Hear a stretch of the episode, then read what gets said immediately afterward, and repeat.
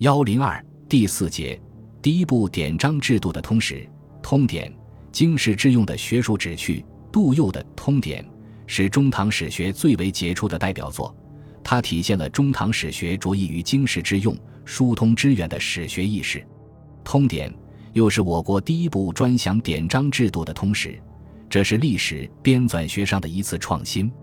作为唐代最杰出的史学家之一。杜佑进步的历史观也非常值得重视。杜佑，字君卿，唐京兆万年人。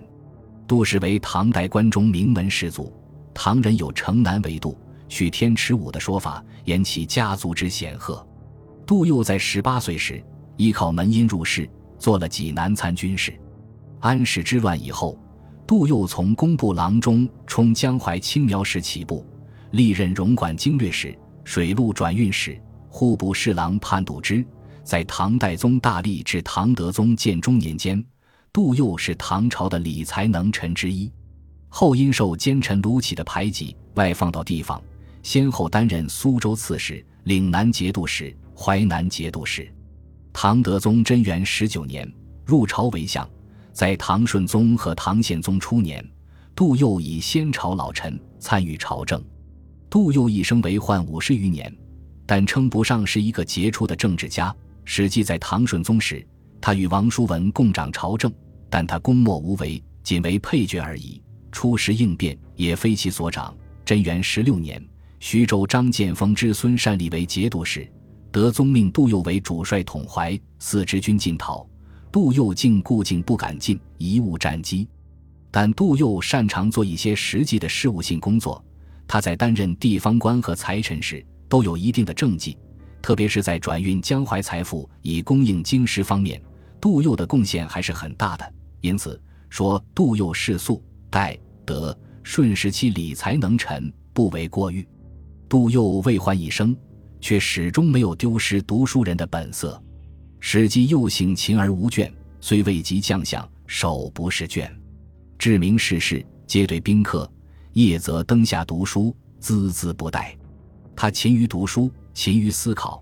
他从自己从政的经历中感受到，时代要求学人们走出为学术而学术、追求词章、不跟时宜的封闭之圈，回应现实提出的挑战。因而，他以探究经邦济世、富国安民之术为己任，潜心于实学。他对管子之学极感兴趣，著有《管氏指略》二卷。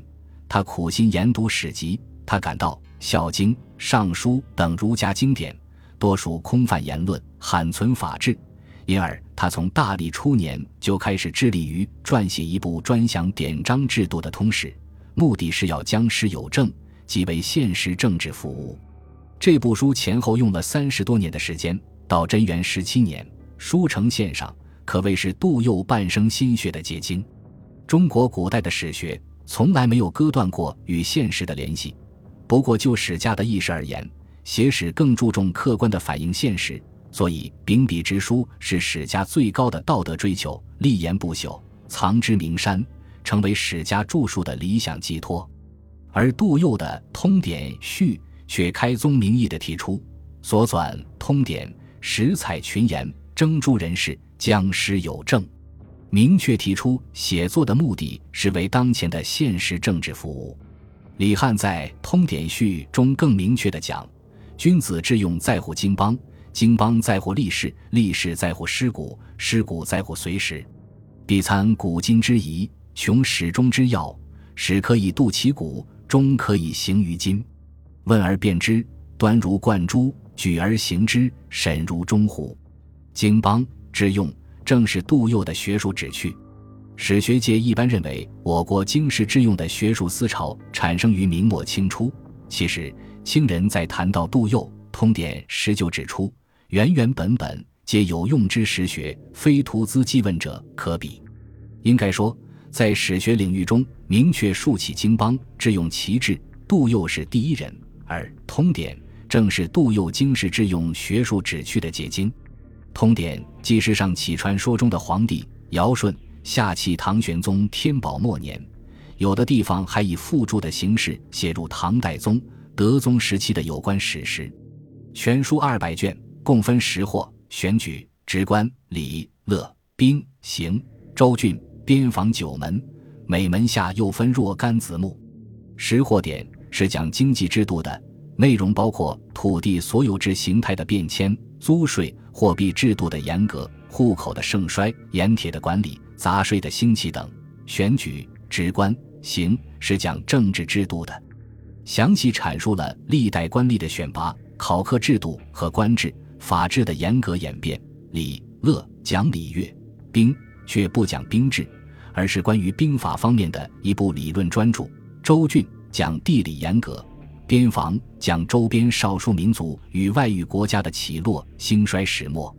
每一门下面大略以朝代先后为序，每一朝代又以时间先后为序，将各种制度的严格兴废及历代贤者对各种制度的评价有序的编次起来，并用说、议、评的形式表达自己的主张和见解，用小注的形式对正文进行注释、补充、考辩。确实可称得上是一部包罗宏富、义理严整、卓然成一创作的伟大著作。本集播放完毕，感谢您的收听，喜欢请订阅加关注，主页有更多精彩内容。